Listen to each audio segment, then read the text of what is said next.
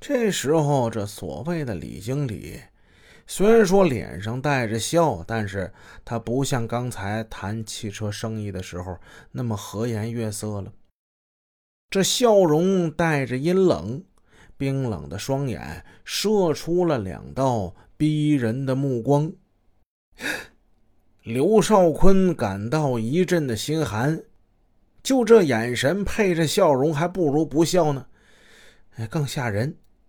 嗯，李总，李总啊，我现在的确是没办法给你结账，嗯，你你你你看看怎么办吧。刘少坤无可奈何的继续哀求。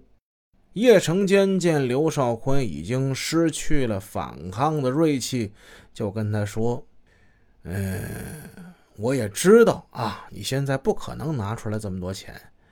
陈先生呢，能写欠条，你大概也会写个欠条吧？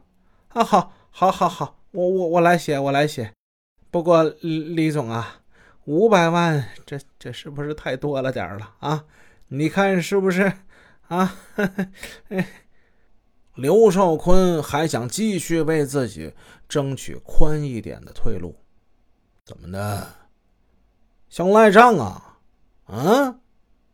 叶成坚恶狠狠地盯着刘少坤，提高嗓门对着里屋喊：“屋里的都给我出来！”哗！